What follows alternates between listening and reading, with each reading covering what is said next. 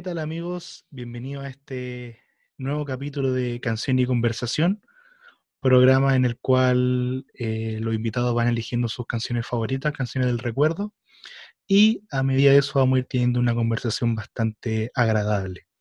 El día de hoy tengo de invitado a un gran amigo, una persona que conozco hace ya varios años, si no me equivoco, unos cinco años más o menos, eh, que conocí en un movimiento de mi ex colegio, eh, amigo de servicio también, eh, Bastián Tello. ¿Cómo está, Bastián? Hola, hola, Jeremy. Muy bien, acá entusiasmado por esta invitación que, que me hiciste. Estoy bastante contento, bastante bien, bastante tranquilo, pero mucho más emocionado. Qué bueno. ¿Cómo está, cómo van las clases, el trabajo? ¿Está, está en paro o continúa? El trabajo está parado. No sé si tú sabías, pero yo soy garzón, trabajo en un restaurante y ahora el restaurante, los restaurantes no funcionan. Entonces, estoy sin trabajo. Eh, en la U va bien, tengo unas mini vacaciones de un receso. Estoy, estoy bien, me va bien en la U, no me quejo, soy bastante inteligente para eso. Y bueno, todo va tranquilo. Un privilegio estar tranquilo, según yo. Sí, en estos tiempos eh, es bastante difícil. Gracias a Dios yo he encontrado hartos aliados que son estos proyectos que, que estoy haciendo que me mantienen bastante ocupado y, y con la mente ocupada también para no pensar cosas. Claro, claro. Sí. Oye, Bastián, a lo, a lo que nos convoca, ¿cuál es tu canción favorita? Em, bueno, mi canción favorita se llama Void. living, I'm trying to get with it. The size of my dick is not rising. I'm thinking of finding new women. The void that I'm feeling, the gaps that I'm bridging, the pistol I'm gripping. Got me thinking about the old times. I bet these rappers need a cosign. 24/7 I was Es de Pouya, una, una, una artista estadounidense que es de un grupo llamado FTP, que es un movimiento colectivo. Eh, es de su álbum Five Five. Y la razón de por qué me gusta. No, pues me estoy adelantando. ¿No? ¿Está bien? Ah, bueno, entonces, la razón de por qué me gusta esta canción, eh, cuando yo llegué a esta canción y vi el video, quedé como para atrás porque no tenía nada que ver la letra con el video. Luego me, pues, leí, la le- leí la letra un poco más tranquilo y me di cuenta que realmente es muy bueno el mensaje. Dice algo así como que vivo, pero no viviendo. O sea, como que la gente está acá, pero no hace nada por aprovechar su vida y su tiempo. Entonces, para mí ese es un mensaje bastante fuerte que te dice, oye, estás vivo, aprovecha tu vida. Claro. Entonces, eso. ¿A ti te, te- te llamó la atención por, por el video? ¿Llegaste por el video a esa canción? Eh, sí, más o menos. De hecho, el artista lo conozco bastante. Cuando, cuando me dicen cuál es tu canción favorita, yo empiezo a pensar, depende cómo esté, pues estoy feliz, estoy triste, estoy eh, melancólico, pero yo siento que escuchando esta canción eh, la podría escuchar en cualquier momento y en cualquier momento eh, me llegaría de la misma forma. Ya. Tú, entonces, tú, tú sos- tu canción favorita va se va basando en tu estado de ánimo. Claro, Ya, pero esta es como la que, la que más sirve y te sirve para todo, para todo ese estado. sí, sí, esta es la que, que más premios se lleva, por así decirlo. Perfecto. Oye, em, ¿y tu, tu artista favorito? Mi artista favorito es un poco difícil elegirlo también, debido a que soy alguien que escucha bastante música de bastante género. Eh, siento que me gusta mucho The Weeknd, on. I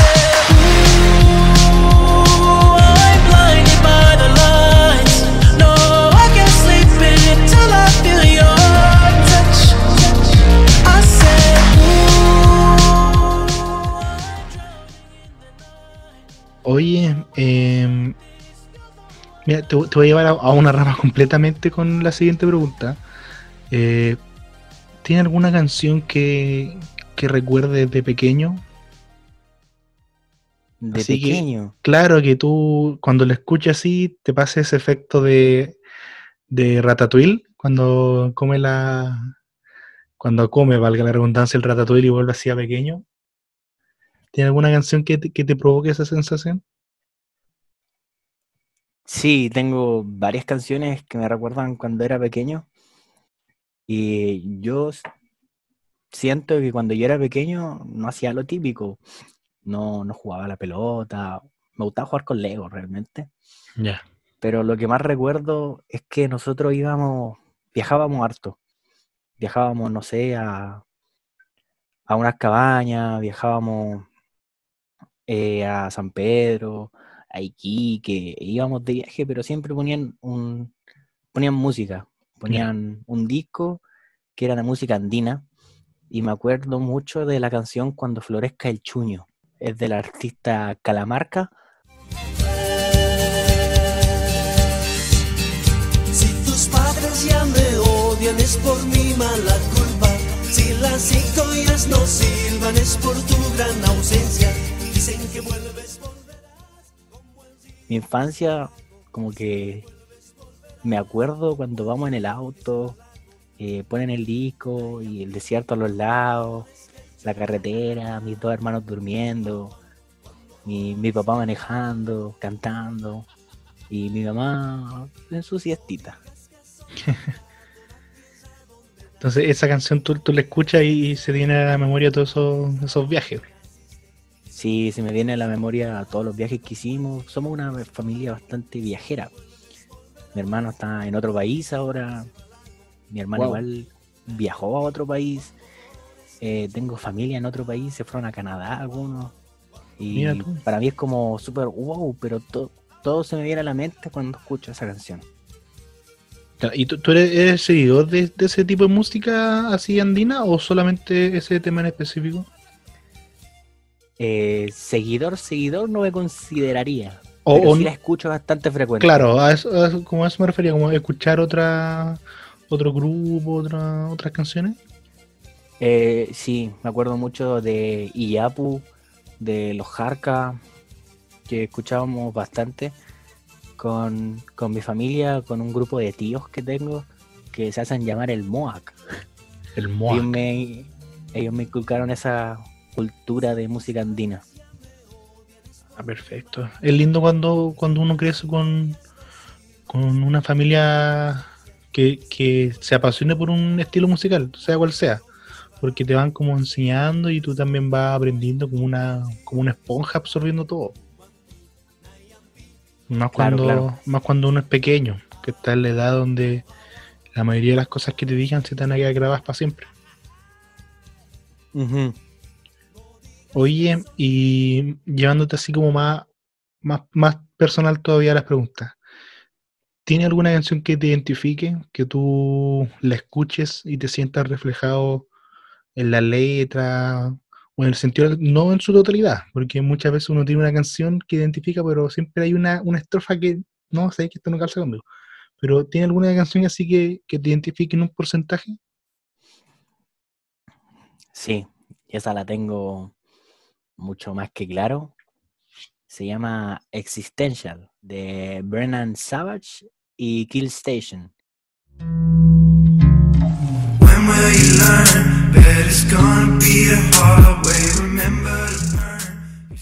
Son del mismo eh, grupo de Pouya, el FTP, por así decirlo. Que suben música muy parecida, por así. Eso creo. Ya. Pero esa es la canción que, que me identifica. Si no en un 100%, es un 90%. Esta canción habla como de. ¿Qué hago acá? Em, esta canción, cuando yo la escucho, hay una, un par de versos que se me vienen a la mente y no se me van como en días o en semanas. Y él dice: Ella no me escucha cuando no toco la guitarra o algo así. Y yo me imagino que cuando uno no hace algo en la vida, la gente no te pesca, por así decirlo. Es como que tienes que hacer algo para tener voz, para tener decisión o para que la gente diga, oye, mira, él es Juanito Pérez, oye, mira, él es Jeremy Roberts. Entonces habla, habla entonces como de de todo lo que uno tiene que hacer para, para, para ser escuchado, más que nada. Claro, pero más del lado de, ¿y si no lo hago qué? ¿Me quedo solo? ¿No soy Claro, nadie? claro. Entonces te lleva más, la canción va más por ese lado entonces de, de del por qué quizás tengo que hacer algo, ¿o no? Sí, sí. En la segunda estrofa se enfoca más en, en, en un amor, en una pareja, que dice que aunque estés a medio mundo de distancia, yo susurro tus palabras, ora por mí, algo así. Que es que pase lo que pase, voy a estar. Eh, sea el mundo, sea un kilómetro, sea el vecino al lado, voy a estar con eso también me siento bastante identificado porque con mis amigos, mi familia, las personas que quiero y que amo, siento que saben que voy a estar en un 100% apoyándolos en todo lo que sea.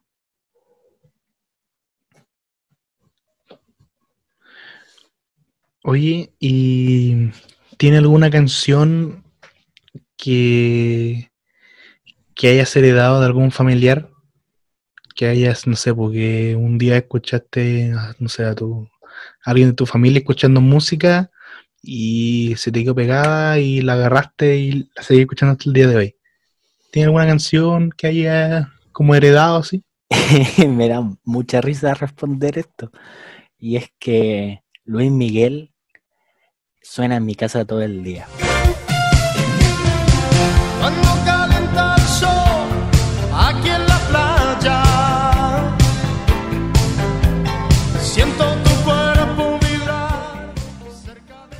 Cuando yo era chico, me acuerdo un sábado durante el día, todos los sábados de mi vida, tipo 11, empezaba el álbum de Luis Miguel. Y era mi mamá, que ella fan, fan, ultra fan de Luis Miguel. Y empezaba a escuchar.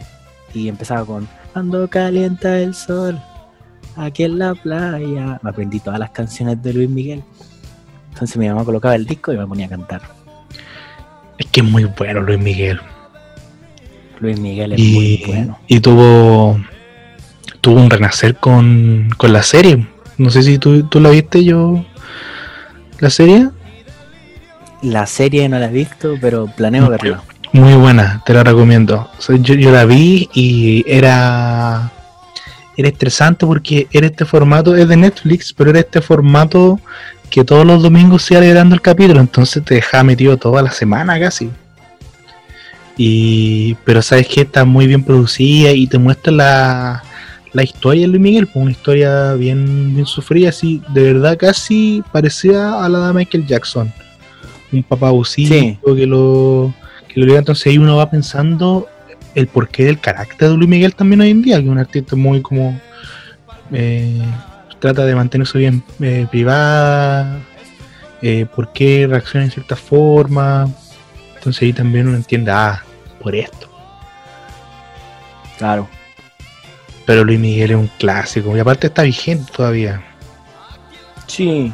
eh, para mí es un artista bastante completo. Por la forma en que canta, que tiene su expresión en el escenario. Pese a lo que vivió, que igual muy heavy, según yo. Y tiene, tiene una voz espectacular. Hay mucho, de hecho la gente que no, que quizás no, no lo conoce o no conoce más allá de sus canciones, es cosa de ver en YouTube, no sé, bu- busquen improvisaciones de Luis Miguel y el hombre ya tiene el, el micrófono por, por la rodilla casi con un bozarrón pero, pero tremendo. Admirable, Sí. digno, digno de un cantante de ópera. Y para su carrera, que son bastantes, bastantes años. bastante años y que empezó muy chico, empezó como a los. Ahora empezado a los 10 años. No, 12 más o menos. Sí. Y el otro día veía. eh, sacaba casi dos discos por año. Siendo que hay artistas que se demoran cuatro años en sacar un disco. El no, po, dos discos por año. Dos discos Y una por voz año. cuidadísima, cuidadísima esa voz. Que sufrió en un momento sí en el cambio de voz por la edad. Sufrió, de hecho, hay bastantes canciones que, que se le nota. Pero el cambio fue para bien, yo creo. La voz que, Sí, la voz que mantuvo desde ya, desde su disco, a ver, el disco 20 años, si no me equivoco, ya de ahí para adelante fue pero un bozarrón tremendo. Sí. Hasta los villancicos de Navidad. Hasta claro, y tiene, y- y tiene disco balada, tiene disco villancico, tiene, tiene de ranchera. Creo que el último álbum que sacó fue de, de ranchera, o se llama México por siempre, o, o Vivo México, Sí. algo así. Que canta, Sí, así se siente así. en México, así. Es muy bueno ese tema. También lo tiene mi mamá. También lo tiene. Ah, es de fans Sí. de Nivel Dios. Sí, fue hasta su concierto. No en primera fila, pero sí de las primeras. Estaba ahí, ah. Qué bien. ella gozándolo. Oye, pero espectacular, Luis Miguel.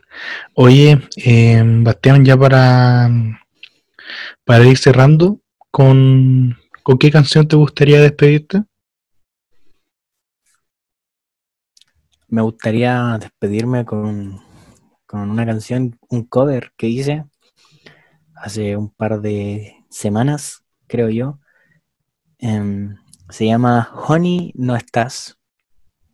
Está en YouTube, está en Instagram y va por una personita muy especial para mí. Qué bueno. Oye, eh, te dejo este un momento para que mande algún saludo, algún mensaje que quieras decir, así que todo tuyo este espacio. Em, quiero mandar un saludo a mi hermano que está al otro lado del mundo, que lo extraño, estamos acá esperándolo, si es que vuelve alguna vez. Eh, un saludo al Moac, que son mis tíos por los que yo crecí. Eh, a Ejo, un saludo para ellos también. A la Scarlett, que la extraño.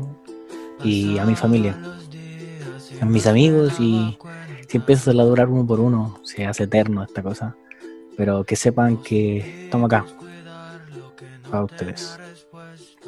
Y bueno, Quédense en casa. claro, quédense en casa. eh, ya estamos en cuarentena nuevamente. Así que, señores y señores, eh, aquí finaliza un nuevo capítulo de Canción y Conversación. Que estén muy bien, cuídense. Chao.